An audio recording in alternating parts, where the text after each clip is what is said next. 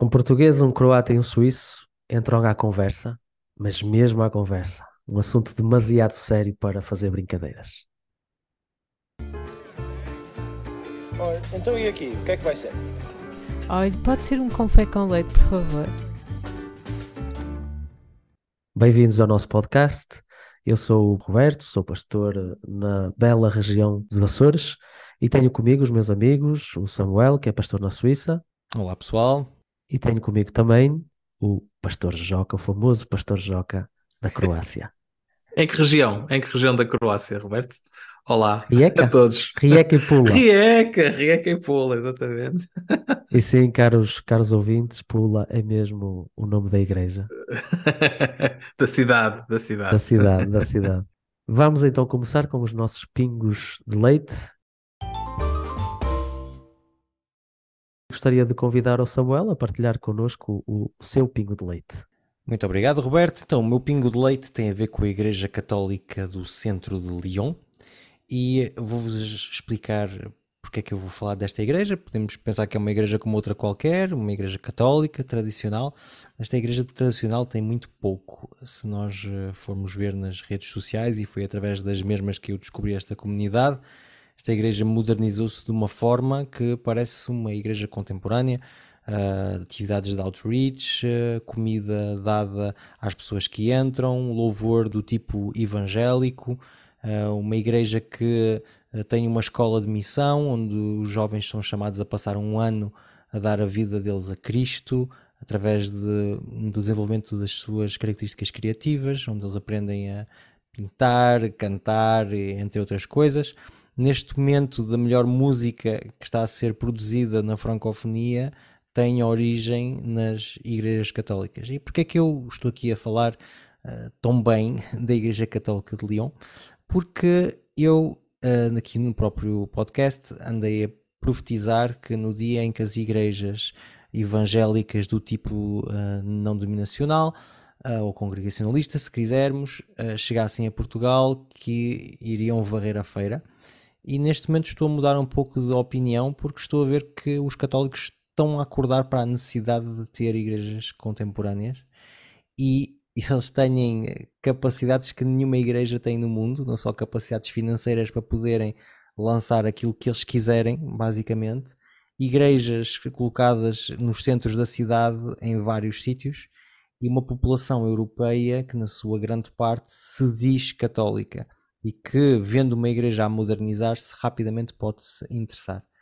Daí uh, eu lançar aqui um apelo no, no meu pingo de leite.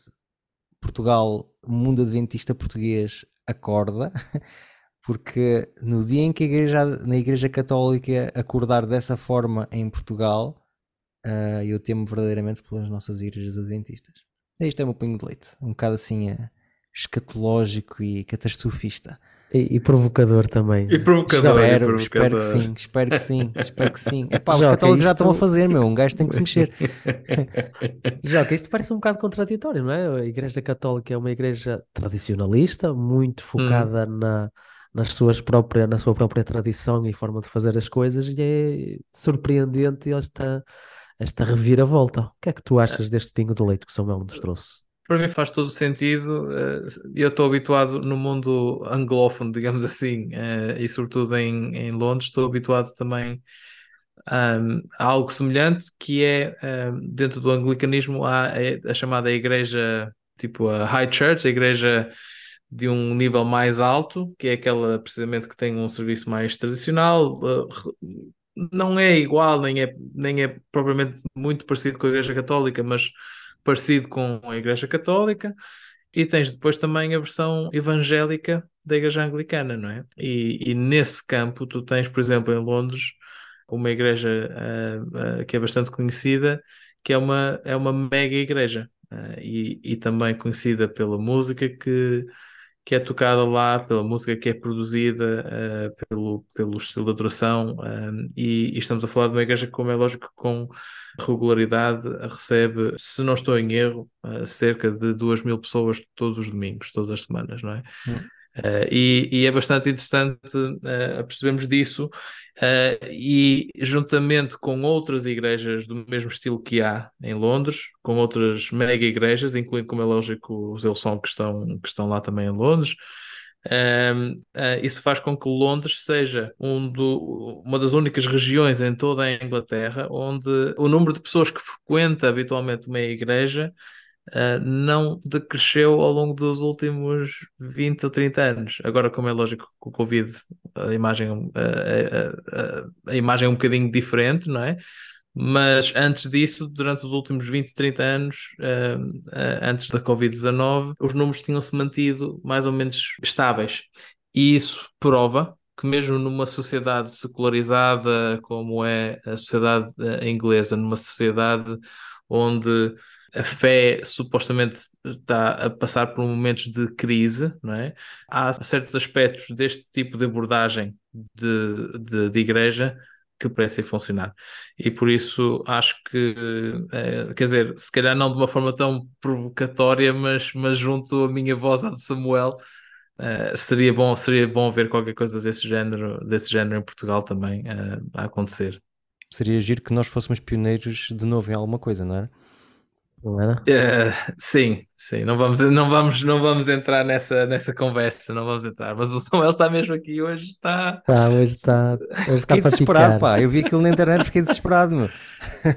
Mas, Estás a sentir-te mas... ameaçado pela Igreja Católica, Samuel? Ah, pá, eu não, porque eu vivo num país protestante, mas quem vive em países católicos devia se sentir ameaçado. Mas eu acho que há, há, aqui qualquer coisa que é importante também realçar relacionado com aquilo que vocês disseram, não é? E é verdade que a Igreja Adventista tem se tornado muito um, muito estática. Não sei se é se hum. calhar a melhor palavra, mas se calhar é, é, dá para perceber o que eu quero dizer. Está boa a palavra. No sentido de nós só mudamos quando somos obrigados a isso pelos por eventos exteriores, a circunstâncias. E é pena, não é? É pena de nós sermos sempre os últimos da fila e chegámos lá quando, quando os outros chegaram primeiro e tiveram é. os melhores bocados e nós andámos sempre atrás de sobras. Sim. E junto, junto o, a provocação de Samuel, junto a minha própria a minha própria provocação, não é? De, de termos se calhar um bocadinho de coragem e não estarmos sempre à espera de sermos os últimos da fila. Hum. Acho que nós tínhamos uh, muito a ganhar e não é por experimentarmos coisas novas, mesmo que elas corram mal, que isso faz-nos perder a nossa identidade. Um, acho que é importante nós, nós realçarmos isso. Um, gostaria de dar agora a ocasião ao, ao Joca de partilhar connosco o seu pingo de leite. Um, o que é que tu tens para nós, Joca? Ah, eu, eu trago algo que é muito pouco polémica, ao contrário daquilo que Samuel falou, que é o conflito. Estamos para as polémicas, então. o conflito uh, Israel-Palestina. Ou, ou, melhor, não, não bem o conflito, como é lógico, não vou, vou tentar não meter muito nessa, nessa área, mas uh, eu gostava de realçar, sobretudo, algumas das conversas que tenho tido com alguns membros da igreja, não é? E, e acho, acho interessante algumas, algumas tendências que tenho notado.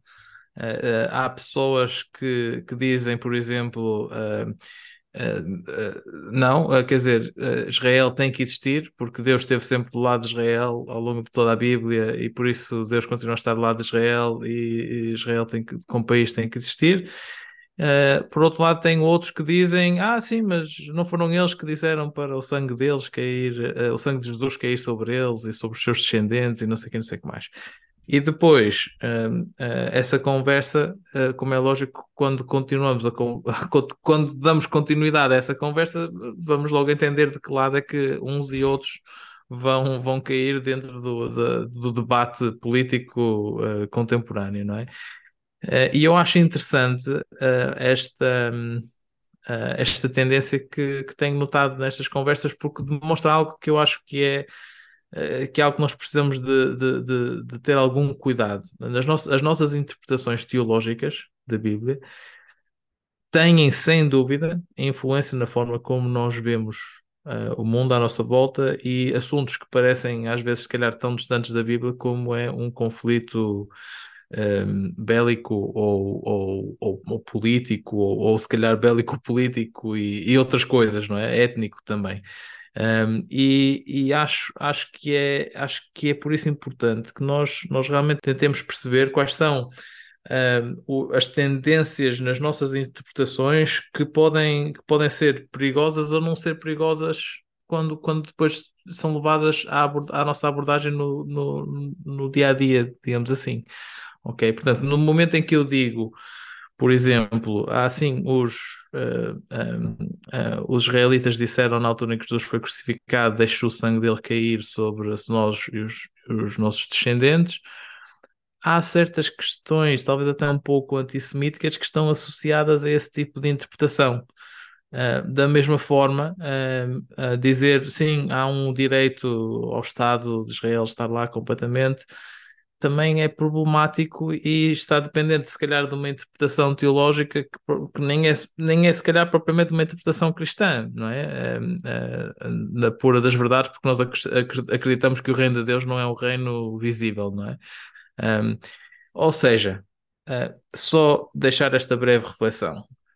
É preciso ter cuidado com a forma como nós interpretamos a Bíblia para uh, e, e, e, tentar perceber de que forma é que a, a, forma como nós interpretamos a Bíblia acaba por influenciar as nossas perspectivas no nosso dia a dia. Obrigado, Joca. Samuel, tu concordas com esta frase do Joca? É preciso ter cuidado na forma como nós interpretamos a Bíblia. Eu é, acho é uma que é frase que eu nunca que tinha refletido, frase, não é? Nunca ouvi, uh, nunca ouvi esta frase. Isso é tipo a bottom line do nosso podcast, não é? Tipo, isso podia ser tipo o slogan do, do Com com Leite, não é? Tem cuidado com o que eu. Estava só aqui a relembrar às pessoas o nosso slogan. E, e muito bem, muito bem.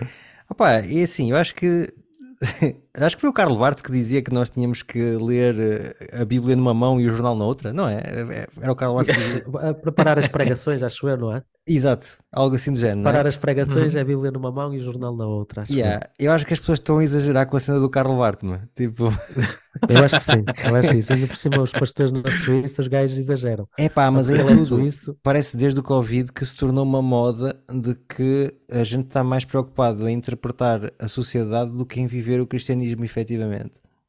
E, hum. e isto, atenção, tudo o que é feito em desequilíbrio é mau, não é? E tudo deve ser equilibrado.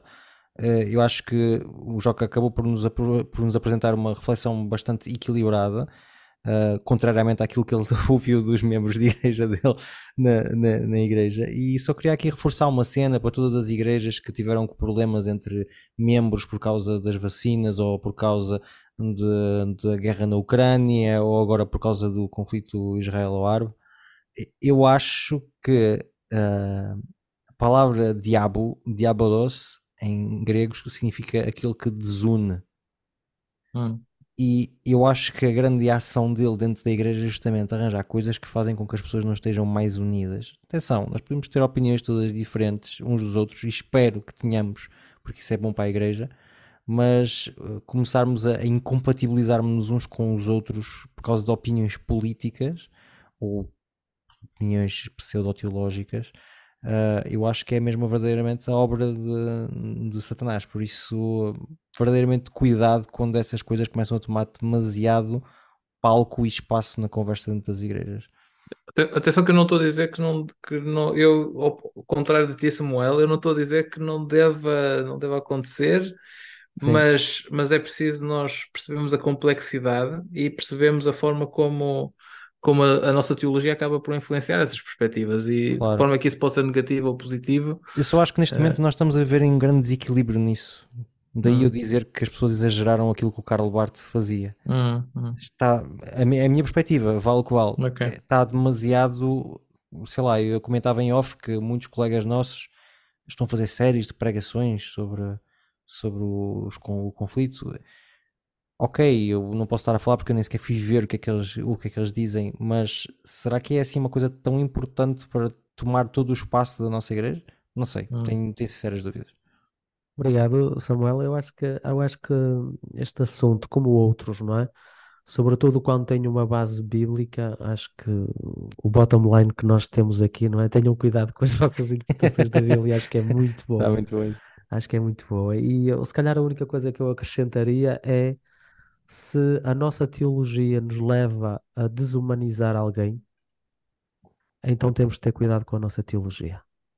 Hum, Porque hum, uma hum. teologia que nos leva nesse caminho afasta-nos de Deus, não é? Porque Hum. é verdade que nós podemos dizer muita coisa dos, dos israelitas, ou dos hebreus, ou dos judeus, como, como vocês quiserem usar, podemos falar muito dos pagãos, podemos, nós podemos falar muito de toda a gente, mas o bottom line, Deus amou o mundo de tal maneira que deu o seu Filho unigênito para todo Yeah. aquele que nele crê, não pereça, mas tenha a vida eterna. Por isso, qualquer Amém. teologia que leve a desumanizar alguém não vem de Deus. Essa é a minha, a minha bottom line acerca da teologia. Mas que eu gosto deste pregador que a gente está aqui a ouvir, não é? Sim, É. grande, grande sermão, eu concordo. Não, Assim por 100%. baixo. Hum. É.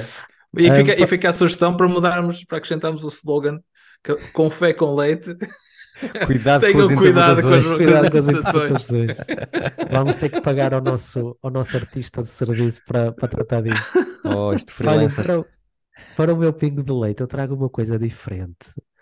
Ahm, que é também para quebrar um bocadinho aqueles mitos que nós temos, e é um pingo de leite acerca do Lutero. Ah, Um corta-sabor. já um corta-sabor muito, muito diferente daquilo que, que foi aqui apresentado até agora, não é? Porque muitas das vezes nós achamos, ok, Lutero, uma figura quase mítica no protestantismo, de certeza que era sempre um senhor a todo o nível, nunca teve problemas nas igrejas dele e, e a verdade é que não é nada disso. Eu tenho um anúncio de igreja que o Lutero introduz no meio de uma das suas pregações, que é muito engraçada, e o que é que ele faz? Ele está a a pregar acerca de um tema que não é interessante para nós, por isso eu não vou falar disso. E a meio então ele faz um anúncio para a igreja em que ele está a encorajar as pessoas a serem generosos nas ofertas, não só para a igreja, mas ah, para pregadores, mesmo para ah, institutos que tomavam conta de crianças, ah, crianças órfãos e tudo mais, não é? Tipo, serem generosos em geral para ajudar, para ajudar o, o, o próximo. E a dado momento ele utilizou pão- o, o tom tão sarcástico, tão, tão agressivo, não é? Que ele chega mesmo a dizer esta frase: Estou arrependido de vos ter libertado dos tiranos e dos papistas, suas bestas ingratas. Suas bestas ingratas. Não são dignos do tesouro do Evangelho.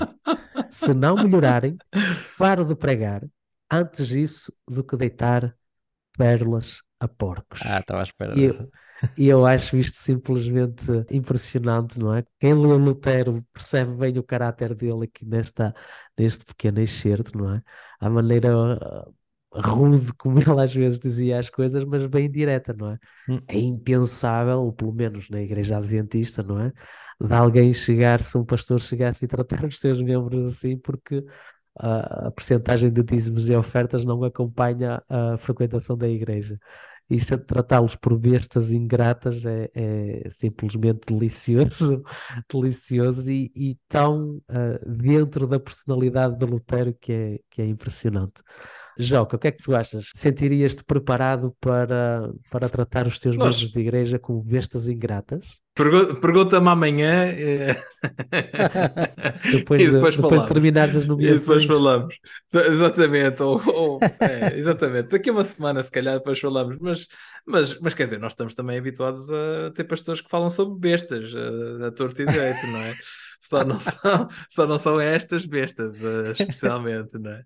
Eh, não, quer dizer, atenção, eh, do ponto de vista, de- trazendo aqui a minha asa histórica, nós temos que perceber que os heróis não são, não são sempre heróis e que os vilões não são sempre vilões, não é? E mesmo, mesmo o Lutero teve questões muito Mais graves que problemáticas, esta, mais graves que esta. muito é? mais graves do que esta, não é? Não é à toa que o nazismo aconteceu na Alemanha de Lutero, não é? Pronto, eh, eh, por isso temos que continuar eh, sempre a avaliar esta, esta questão. Agora, ehm, em relação ehm, eh, à frase que ele utiliza, também me dá ali um bocadinho a ideia de que ele próprio achava que, que era um herói, não é? Eu libertei-vos, eu libertei-vos e vocês são ingratos para mim. eh, eh, eu, eu tento não ter essa perspectiva na minha abordagem pastoral. Às vezes não Só- consigo, às só um vezes não pequeno consigo, detalhe, mas só um pequeno tento não detalhe. ter. Ele não estava a pedir para ele, ele até diz mesmo no excerto, ele diz que não é para ele que ele está a pedir, porque nesta altura ele já estava protegido pelo príncipe, por isso ele não tinha qualquer, não tinha qualquer interesse financeiro naquilo que eles davam ou deixavam de dar, não é? Ele está a pedir pelos outros, mas não retira, é verdade, ao tom um bocadinho uh, centrado nele próprio, não é? De eu libertei-vos, eu fiz por vocês, eu. É, isso é verdade.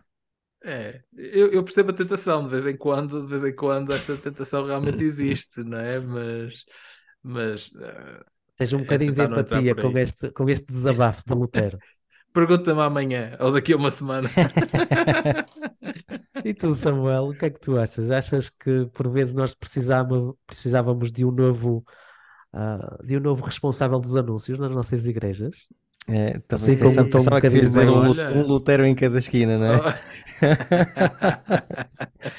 Oh. Opa, é assim, eu acho que é engraçado esse texto porque uh, uh, lembro-me quando estava na faculdade e estudamos a reforma e a professora dizia algo muito interessante que é ao mesmo tempo a reforma para muitos historiadores marca o final da Idade Média e o início da Renascença mas quando tu vês um personagem como o Lutero, vês uma pessoa que tem um pensamento de renascentista de uma certa forma, mas ao mesmo tempo um pensamento completamente medieval. E essa maneira de falar acaba por ser engraçada porque eu vejo nisso claramente a educação do magistério católico, ou seja, o facto de ele ser um membro do clero católico, aquela noção de que tu és superior em termos de classe social aos outros, e é interessante que tu não, não podes retirar o Lutero do mundo em que ele vivia, ou seja, da idade, média onde ele vivia, do facto de ele ter feito os estudos que fez e até o facto de ele ter sido educado dentro da Igreja Católica. Não dá para tirar isso dele. E, e é verdade que nos espanta porque estamos habituados a ver o lado progressista de Lutero e tudo, mas quando aí vemos que ele tem essas características, acho que só nos deve dar humildade em relação a nós mesmos, não é? e não subestimarmos nunca o poder que a sociedade em que a gente vive hoje tem sobre as nossas próprias percepções e a nossa maneira de agir.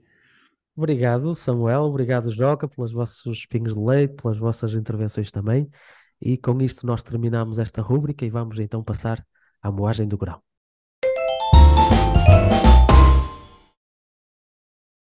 Em 2017, na Alemanha, 70 novos movimentos religiosos foram investigados por comportamentos abusivos. Nós estamos, de uma certa forma, habituados a ouvir falar de comportamentos abusivos, normalmente no campo do abuso sexual, nomeadamente na Igreja Católica e noutras denominações. Mas eu hoje queria vos falar de um outro tipo de abuso que existe também nas comunidades religiosas, que é o chamado abuso espiritual. Para descrever esse abuso espiritual, existe um artigo escrito pelo Samuel Fernandes, que é um professor de teologia da Universidade Pontífica do Chile. Uh, o título é As vítimas não são culpadas, abuso espiritual e a responsabilidade eclesiástica. E dentro desse, deste artigo, ele dá uma definição, dá várias definições, ele faz mesmo um historial das definições de abuso espiritual e depois finalmente acaba por citar uma que eu acho que é, é condensada e exprime bem aquilo que nós vamos abordar hoje no nosso Amoagem do Grão, que é o seguinte, início de citação. Abuso espiritual pode ocorrer quando um líder utiliza a sua posição espiritual para controlar ou dominar outra pessoa Muitas vezes envolve desconsiderar os sentimentos e opiniões do outro, sem se importar com as consequências para o estado de vida, emoções ou bem-estar espiritual da outra pessoa. Fim de citação. É efetivamente um problema que não se fala muito, mas que é bastante presente uh, no panorama religioso. E no outro dia estava a falar com um colega, aliás, foi daí que surgiu o meu interesse por, eh, por este tema e nós uh, colocávamos várias questões em relação a isso. Uh, que tipo de influência é que o abuso espiritual vai ter na vida espiritual de uma pessoa? De que certa forma, uma pessoa que sofreu abuso espiritual vai também possivelmente se tornar uma, um abusador no futuro? E todas essas considerações começaram a fazer-nos medo quando começamos a, a apontar a agulha para dentro da nossa própria igreja. E é isso mesmo que eu agora queria vos desafiar a fazer com uma primeira pergunta, eh, que se quer eh, bastante direta, que é, será que existe abuso espiritual dentro da Igreja Adventista? Eh, se sim, como é que se materializa este abuso espiritual? E então, para começar aqui a nossa reflexão, ia se calhar passar a palavra ao Joca, O que é que tu achas, Joca? Já testemunhaste abuso espiritual? Já foste vítima uh, de o mesmo? Achas que há alguma coisa que existe dentro da Igreja Adventista ou isto é apenas uma, uma coisa que só existe nos outros? Uh, eu, acho, eu acho que a pergunta responde-se ela própria, não é? Quer dizer, se não existisse também nós não íamos, não íamos tentar abordar, abordar aqui. Um, Podia ser para eu... falarmos das nossas virtudes como dominação. Sim, exatamente. Vamos, vamos tentar, eu vou tentar responder, dizer não, e, e vamos passar então a, a, falar das nossas qualidades uh, intrínsecas. No outro dia nós fomos uh... acusados de ser demasiado consensuais uns com os outros, é? Uh, vamos ter que tratar disso então. Temos de tratar vamos disso. Ter tratar disso. Portanto, eu, eu, vamos começar por dizer não. Uh, não, uh, quer dizer, abuso espiritual existe e eu acho que existe. há, há várias, infelizmente, há várias histórias de, de pessoas que estiveram ligadas à Igreja Adventista e que, e que lidam com as consequências desses, desses abusos, não é? E portanto, lá está, não estamos a falar de abusos uh, físicos, abusos sexuais. Não quer dizer graças a Deus, mas não estamos a falar disso. Estamos a falar de uh, abusos, abusos espirituais, ou seja, perspectivas teológicas, uh, formas de pensar, formas de, de pôr em prática essa, essa teologia, etc., que deixam marcas na, nas pessoas. E, e nós, infelizmente, creio que temos imensas, imensas uh, experiências dessas, pessoas que passaram por, uh, pela nossa igreja e que de alguma forma uh, ficaram com marcas para, para a vida, não é? Não, nesse, nesse capítulo não somos de todo diferentes de outras denominações. E, e, isso leva para mim a uma pergunta que depois, como é lógico, vamos tentar também responder mais, mais mais à frente, que é uh, havendo qual é a nossa resposta, não é? Uh, essa, essa para mim, sobretudo, é, é, é a pergunta essencial uh, para mim, como pastor, pensar na forma como, como é que eu posso tentar evitar que as pessoas que passam pela igreja ou pelas igrejas com as quais eu trabalho que uh, sofram este tipo de abuso, não é? Joca, só e... uma pergunta. Tu poderias Diz. dar algum exemplo de, de, por exemplo, do que acabaste de dizer, de um tipo de abuso espiritual que tenhas visto? Porque temo que as pessoas que nos estão a ouvir que tenham dificuldade em, em imaginar exatamente daquilo que nós estamos a falar. Se há alguém que nunca pensou nisso e que nunca o viu, o que é que poderá ser um abuso espiritual na Croácia? Vou, vou, vou tentar dar algum, alguns exemplos uh, um bocadinho mais práticos aqui na minha, na minha igreja.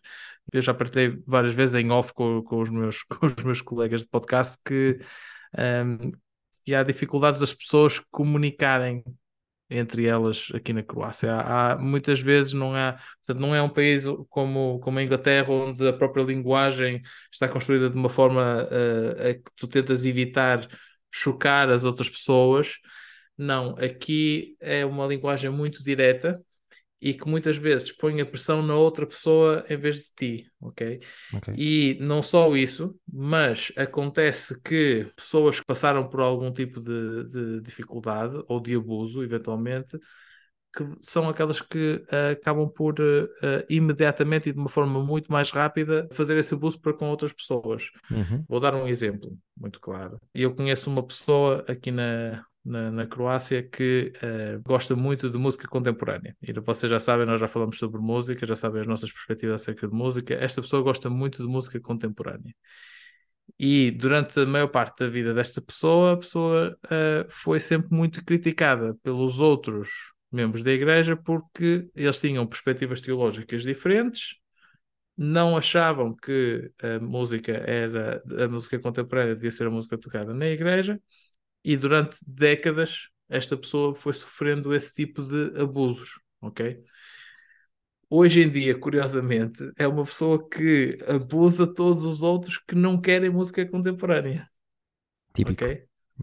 E, e, portanto, vocês sabem também que, que eu concordo com a música contemporânea, mas, mas é verdade uh, há certas respostas que esta pessoa dá, há certas formas de comunicar com outros que esta pessoa tem, que são abusadoras em si próprias, porque uh, sim, podem até ter a teologia correta ou, ou, ou, ou, ter uma teologia com a qual eu concordo, mas vão criar o mesmo tipo de anticorpos nas pessoas de outras, de outras gerações uh, que criaram nele. Uh, só que são, vão fazê-lo é do, do, ponto de vista oposto, não é? Hum. Ou seja, mesmo um tema como a música, no meu ponto de vista, pode ser, uh, como é lógico, há outras questões mais profundas e, e, eu tenho certeza que vamos falar delas, mas mesmo o tema, o tema como a música pode ser um tema que acaba por levar precisamente ao abuso espiritual, ok? Claro, claro. Porque, porque tu vais ter sempre este ciclo, se, se não o travares de alguma forma e se não fizeres as pessoas refletir sobre o que é que eles estão a fazer, o que é que não. Vai, este ciclo vai se repetir, porque a próxima geração vai abusar a outra geração a seguir e a outra. Quer dizer, uh, isto, isto é, é, é, bastante problemático. Portanto, eu creio que para, para mim é essa mais ou menos a definição. Eu não sei se o Roberto tem, tem algo a acrescentar. Sim, justamente, Roberto. Como é que tu uh, respondes a esta pergunta? Também achas que existe abuso espiritual dentro da igreja? E se, se a tua resposta é sim, como é que tu o vês? Eu tenho uma perspectiva sobre o abuso espiritual e a minha definição é um bocadinho mais curta, acho okay. eu, pelo menos das impressões que eu tenho ouvido, um, porque eu acredito que na igreja nós podemos ter abuso emocional ou abuso psicológico sem que isso seja abuso uh, espiritual. Uhum. Hum.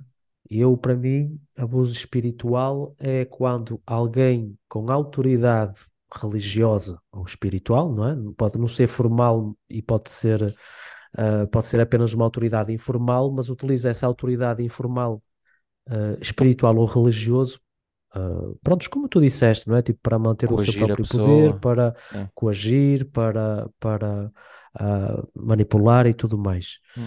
E é verdade que às vezes nós podemos ter situações de abuso na igreja que eu não consideraria como abuso espiritual. Pode ser abuso psicológico, pode ser abuso emocional, mas não espiritual. Uhum. Um, se calhar para dar uma imagem um bocadinho mais específica daquilo que eu quero dizer, e eu vou-me focar sobretudo, porque eu estou a falar, como, como eu mencionei na minha definição, estou a falar de pessoas que têm autoridade na igreja, eh, porque estamos a falar da igreja adventista, Uh, vou falar muito sobre pastores, anciãos e dirigentes da igreja que tenham esse tipo de autoridade para utilizar. Okay. Quando nós temos pessoas que são hipercríticas, que parece que a única coisa que estão à procura é de falhas nas outras pessoas para poder acusá-las, não é? E utilizar a sua autoridade religiosa para poder fazer isso. Ah, sim, a tua pregação foi boa, mas olha, este, este, este, este ponto aqui, não, não... se calhar para a próxima não vais pregar, está bem? Sem que eu veja a tua pregação. Pessoas hipercríticas, é legítimo nós fazermos críticas. Não é normal nós estarmos sempre à procura de falhas nos outros. E quando é um líder espiritual a fazer isso e a utilizar a sua autoridade espiritual para fazer isso, para mim isso é abuso espiritual. Pode ser crueldade, pessoas que saem do seu próprio caminho para fazer mal a outras, utilizando a sua autoridade espiritual para isso, para mim, isso é abuso espiritual. Se nós tivermos alguém que usa ameaças, mais uma vez, utilizando a sua autoridade espiritual para isso, ou religiosa para isso, é abuso espiritual.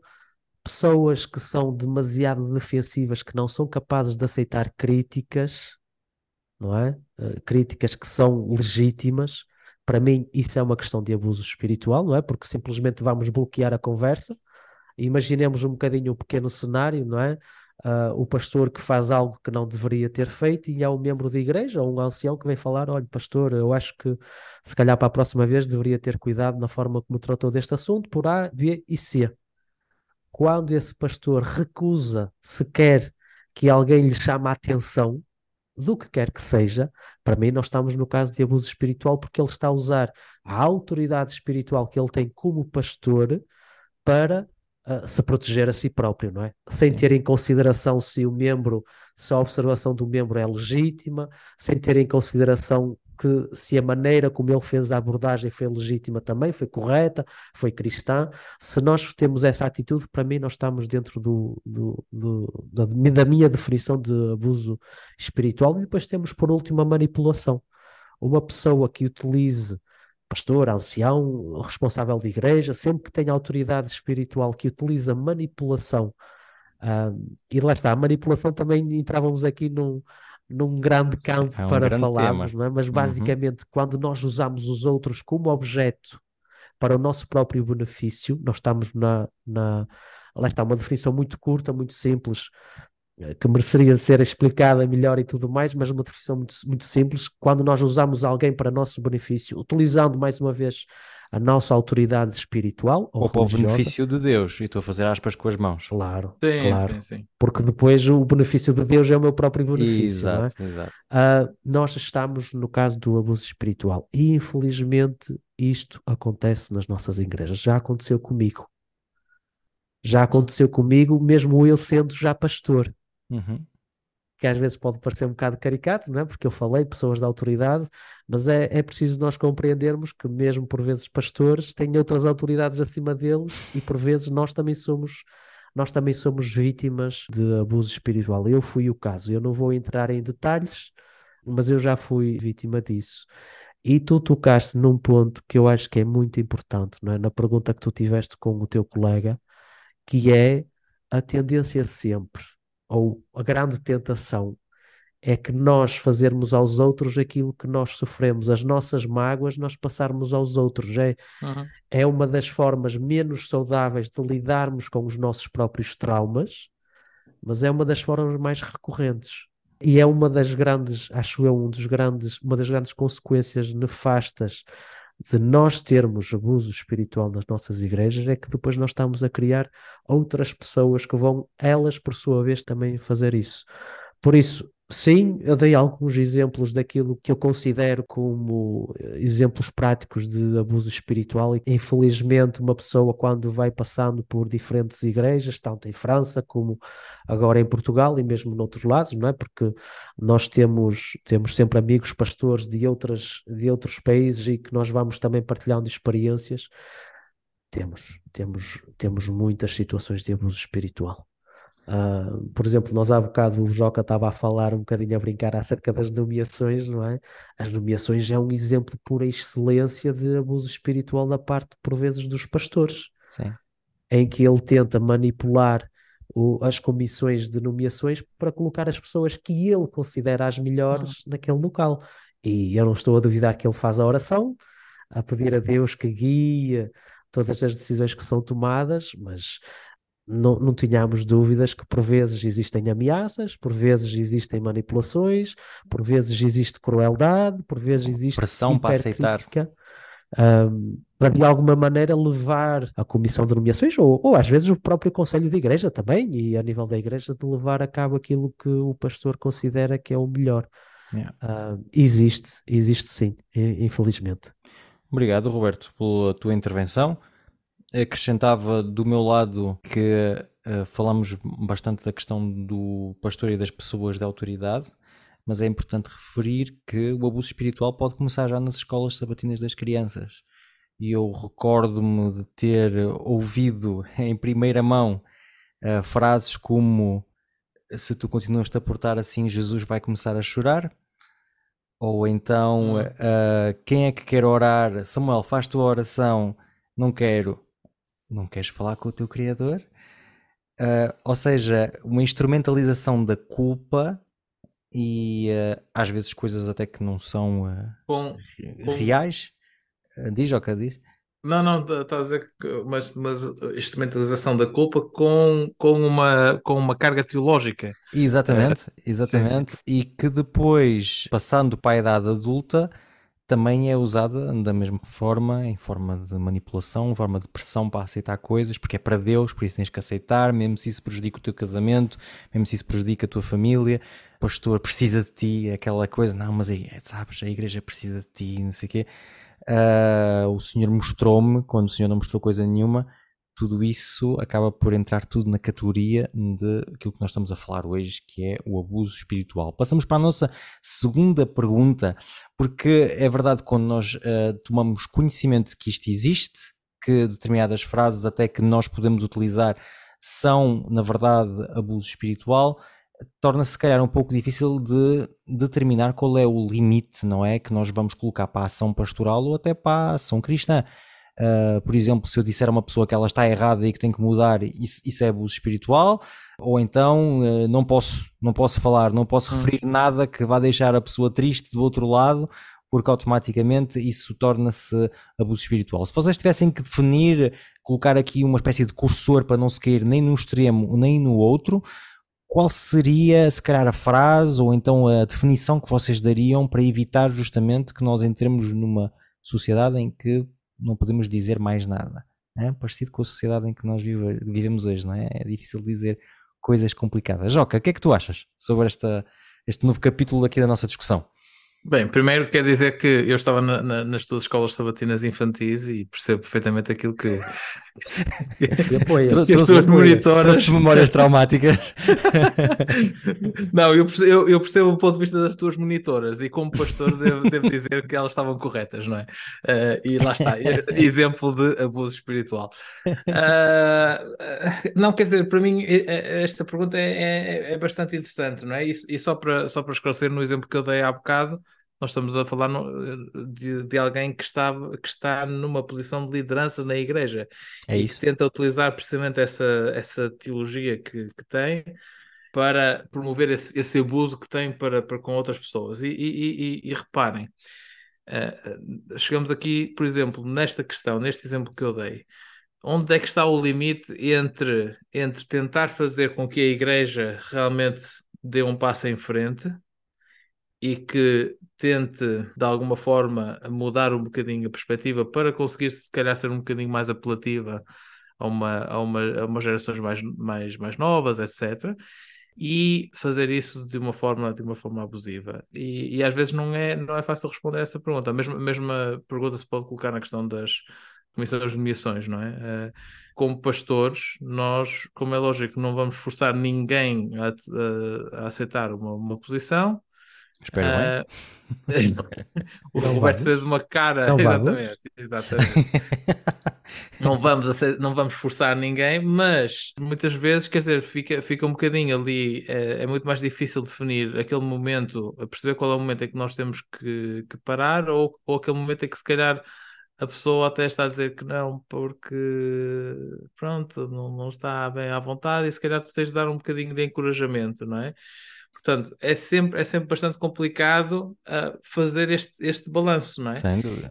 E, e, e eu creio que uh, o, abuso, o abuso acaba por estar, no, no, meu ponto de vista, a definição que eu daria é sempre do lado da pessoa que, que é abusada. Ou seja, se a pessoa eh, se sentiu desconfortável com aquela, com aquela abordagem, então é um caso de uh, abuso espiritual para mim seria, seria essa a, a, a linha, não é? Okay. Que separa uma, uma coisa de outra.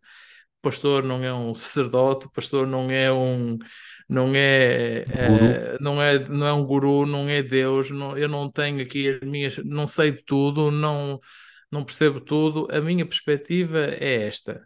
E vocês podem discordar ou, ou, ou concordar com a minha perspectiva, e se discordarem, ok, não há problema nenhum. Um, eh, eu já tive, já tive uma, uma situação, numa, voltamos à questão das comissões de nomeações, da comissão de nomeações, em que eu uh, acabei por votar uh, numa pessoa que, uh, ou melhor, cheguei a um momento de votar num, num determinado departamento que eu queria, que eu queria que uma certa pessoa continuasse, e, e eu falei, ok? E disse: Eu acho que aqui, neste caso, se calhar era bom, por causa da visão que nós temos como igreja, etc., que nós dessemos a oportunidade a esta pessoa de continuar. E depois tive um ano para me arrepender de ter feito isso, não é? uh, uh, e, e, aprendi, aprendi a lição, não é? E, uh, e agora aquilo que eu tento fazer é literalmente, como pastor, estar numa posição apenas de uh, alguém que está a presidir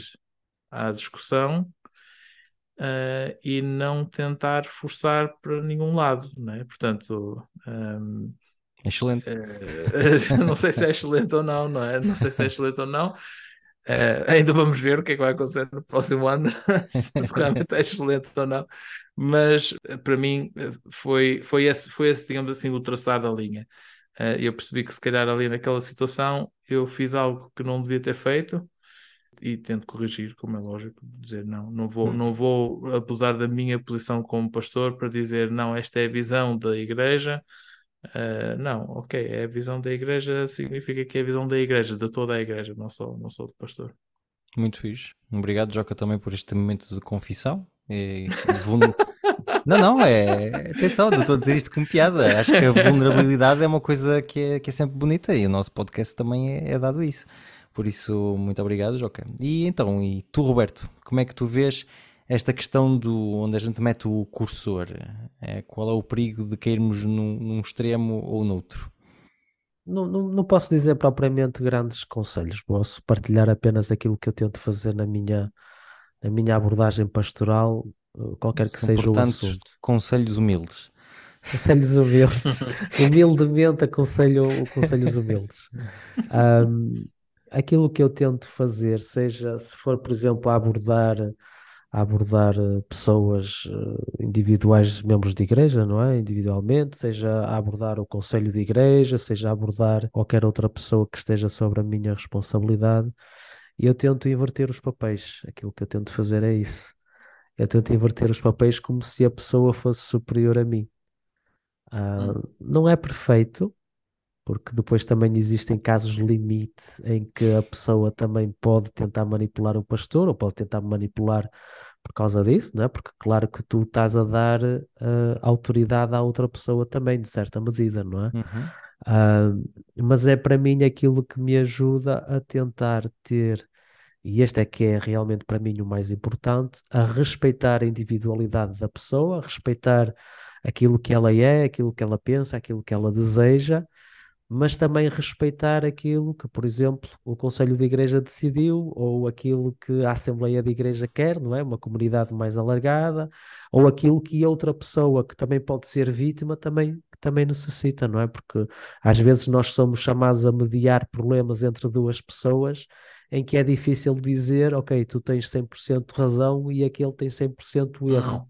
É muito raro encontrarmos uma situação dessa. Então, aquilo que eu tento fazer é ter esta abordagem de simplesmente me considerar como inferior às pessoas com quem eu estou a lidar para de alguma maneira me ajudar a respeitá-las e lá está, e por vezes isso também tem que passar por um não, ou tem que passar por apontar certas incoerências ou certos comportamentos que não são que não são coerentes com aquilo que a própria hum. pessoa diz defender, não é? Uh, eu lembro-me de algumas situações engraçadas em que, por exemplo, quando algumas das pessoas eu confrontava com algumas das pessoas acerca de coisas que elas faziam e, e aquilo que eu tentava fazer era apontar a incoerência. Ok, mas se tu dizes seguir isto ou se tu defendes isto, então porquê é que tu fazes assim? Hum. E é aquilo que eu tento fazer como abordagem mas chega a um dado momento que por vezes eu tenho que dizer, ok, pronto, eu agora já não posso continuar a falar contigo ou continuar neste acompanhamento que tenho feito até aqui. Hum. Eu lembro-me de uma situação caricata em que numa igreja um, tinham feito o pedido, os jovens, de começar a usar a bateria na igreja.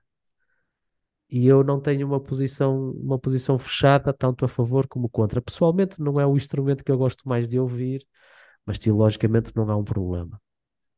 Então, depois de ser apresentado ao Conselho de Igreja, nós falámos e aquilo que ficou decidido é que a bateria podia ser usada pontualmente, inclusive às vezes no sábado de manhã, mas de forma pontual, porque as pessoas, a maior parte das pessoas não estava propriamente a favor, então foi a decisão que nós, que nós tomamos. E então a bateria, por causa da carga negativa que tinha, sempre que ela era utilizada, ela estava lá, não é? Estava à vista, estava, estava exposta, mas sempre que já não era usada, no final do culto, ela tinha que ser guardada noutro espaço. Foi aquilo a decisão que o Conselho de Igreja tinha, tinha tomado.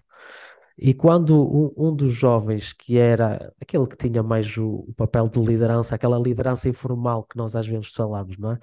Eu eh, dei-lhe parte da decisão do Conselho de Igreja e ele não ficou nada satisfeito com essa decisão e eu disse: Pronto, eu, eu aceito que tu não estejas de acordo, acho legítimo que tu não possas, não possas sentir à vontade com ela, mas foi a decisão que foi tomada e tem que ser respeitada. Um, E a questão é que nas próximas vezes, eh, durante aquele ano, pelo menos, sempre que havia, sempre que havia uma, uma atividade ou um programa especial em que a bateria realmente fazia parte da liturgia ou do programa em si, porque por vezes não era de manhã, havia sempre uma desculpa para a bateria ficar lá parada, mais do que o que era previsto e mais do que o que era necessário. Falei uma, falei duas, falei três vezes. À terceira vez eu disse: Olha, peço desculpa, mas se vocês não cumprirem a vossa parte do acordo, eu, nós vamos outra vez falar isto ao Conselho de Igreja e se calhar vamos deixar de ter bateria. Porque ou nós respeitamos as decisões que são tomadas ou não respeitamos as decisões que são tomadas. É verdade que desta vez a decisão não é propriamente aquela que tu queres, mas vai haver certamente outra ocasião em que vai haver uma decisão que tu estás plenamente a favor e vão haver outras pessoas descontentes. Será que nessa altura tu vais aceitar que as pessoas façam aquilo que querem fazer sem respeitarem a decisão que foi tomada? E, foi ali um momento em que claramente ele não ficou contente com aquilo que eu lhe disse, claramente ele queria fazer de outra maneira, mas com um bocado de paciência, por acaso até posso dizer que acabámos por, por encontrar esse meio termo e, e podermos avançar. Mas não é sempre, não é sempre o caso, infelizmente. É. E é isto, é, é a abordagem que eu tento ter e a abordagem de nós tentarmos respeitar uns aos outros e se nós tivermos de boa fé, eu acho que é possível. Um, e, e, como a minha abordagem pessoal como pastor é isto, é tentar colocar-me diante da outra pessoa como se a outra pessoa tivesse mais autoridade que eu. Uhum. E deixa-me dizer que aquilo que tu segues tem tudo a ver com um texto bíblico que se encontra em Filipenses 2, que diz: Fazei nada por contexto ou vanglória, mas por humildade, e cada um considere os outros superiores a si mesmo. Não atende cada um para o que é propriamente seu, mas cada qual também para o que é dos outros. Obrigado, Roberto, pelo ah. teu comentário. Então, a minha última pergunta, e vais ser tu, Joca, que vais continuar a responder, tem, tem justamente a ver com. Como castigo, como castigo. Não, como presente. tipo, tem a ver justamente com, com essa questão dos extremos, não é? Nós okay. falamos aqui da questão do, dos limites da ação pastoral, uh, na questão do abuso, e aqui eu queria dar um exemplo muito específico, que é o exemplo da evangelização o Roberto avançou que eh, um dos casos de abuso espiritual pode ser justamente a manipulação, e é verdade que uh, eu já vi muita coisa hum. acontecer na evangelização. Hum, hum. Por exemplo, uh, fazer-se um apelo e dizer-se para os diáconos se levantarem no momento do apelo, para que haja logo uma massa de pessoas que se levante e que motive as pseudo-visitas a se levantarem também. Hum ou então uh, temos uma campanha marcada, não sei se te faz pensar em alguma coisa, Joca. Uh, temos uma campanha marcada uh, e temos medo que não haja batismos na campanha, então vamos guardar os batismos que já estão prontos meses antes para a tal campanha. Tudo isso acabam por ser estratégias em que pessoas são usadas como objetos para o grande objetivo que é a evangelização. Então a minha pergunta é, é justamente essa o que é, que é mais importante para nós na evangelização? É o ato de dar o evangelho a uma pessoa uhum. ou é respeitar a individualidade dessa pessoa? É uhum. tudo permitido se aquilo que for uh, o nosso objetivo é evangelização? Ou mais vale, em determinadas circunstâncias, eu não evangelizar, mas ficar com a minha consciência tranquila de que não uh, invade a individualidade da outra pessoa? Pergunta muito atual para aquilo que a gente vive hoje em dia e para aquilo que são as perguntas da sociedade, mas que vamos tentar responder verdadeiramente no sentido daquilo que é bíblico. Joca, o que é que tu achas desta questão? Eu, eu percebo, eu percebo a, a questão. Um, acho, acho como é lógico, uh, acaba por ser uma não questão, porque o respeito, o respeito pelo ser humano uh, acho que acaba por ter que ser, ser aquilo que, que sobrepõe mas, mas isso leva-me precisamente a dar aqui um passo atrás na nossa, na nossa conversa. Fico não, feliz que isso te pareça óbvio, Joca. uh, que, é, que é o seguinte: até que ponto é que esse respeito, quer dizer, há, há algum momento em que nós vamos ter que ter respeito também por nós próprios, ok? Estamos agora aqui a falar de uma posição de, de líder, de, líder de uma igreja, Uh, e, e, e, voltando e, e, conectando com a pergunta anterior, não é?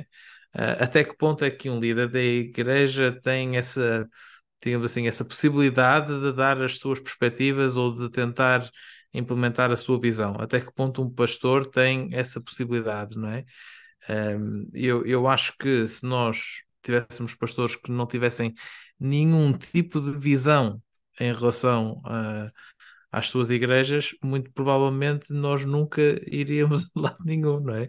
Quer dizer, acabávamos se calhar por fazer mais uma gestão de, de igreja, fazíamos as atividades todas as semanas e quer dizer, acabava por não ter nenhum, nenhum tipo de, de ação para o exterior. Ou seja, às vezes eu acho que nós também temos que, uh, nós líderes também temos de reconhecer que Deus pode trabalhar em nós, dando-nos perspectivas e dando-nos visões, dando-nos uh, iniciativas, não é? Agora, isso não significa que eu possa levar essas, essas perspectivas ao ponto de abusar outros, não é? E, e no que toca à evangelização, uh, acho que, uh, voltando aqui à pergunta que, que é, é, essencial neste momento, Uh, se calhar esta, esta resposta que eu dei responde também a essa pergunta, não é? Como é lógico que nós somos chamados a evangelizar, não significa que nós possamos fazer tudo para evangelizar, não é? Um, Roberto, muito rapidamente, porque o nosso tempo está, está, está terminado.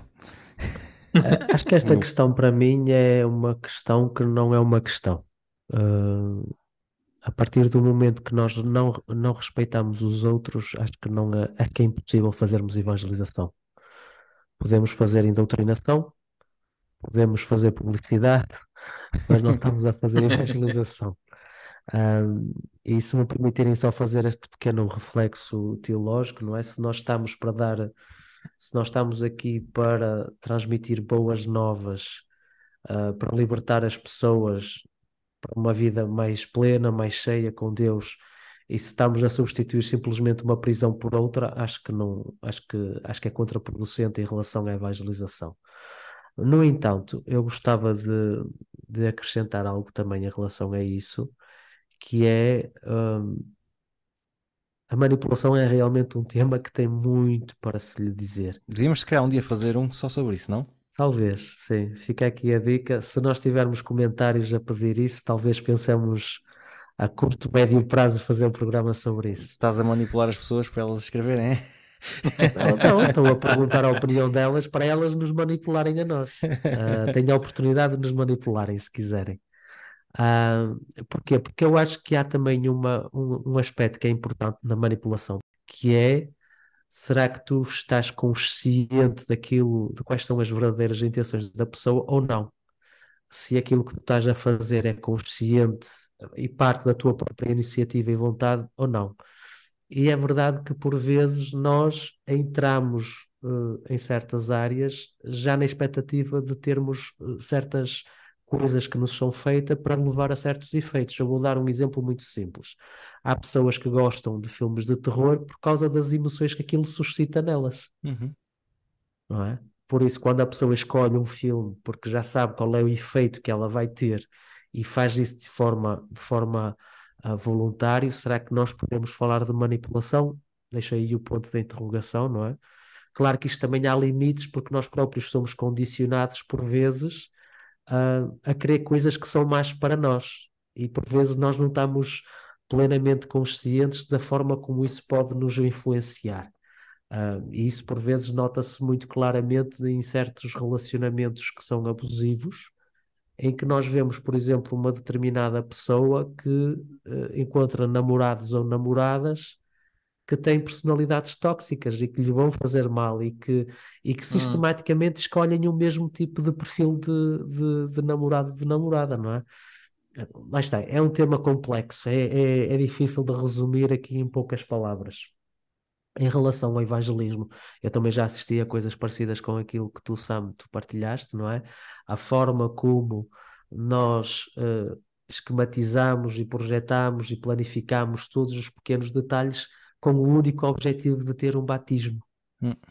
A partir do momento que nós fazemos isso e o nosso único interesse é ter um batismo, claramente acho que estamos na parte da manipulação. Hum.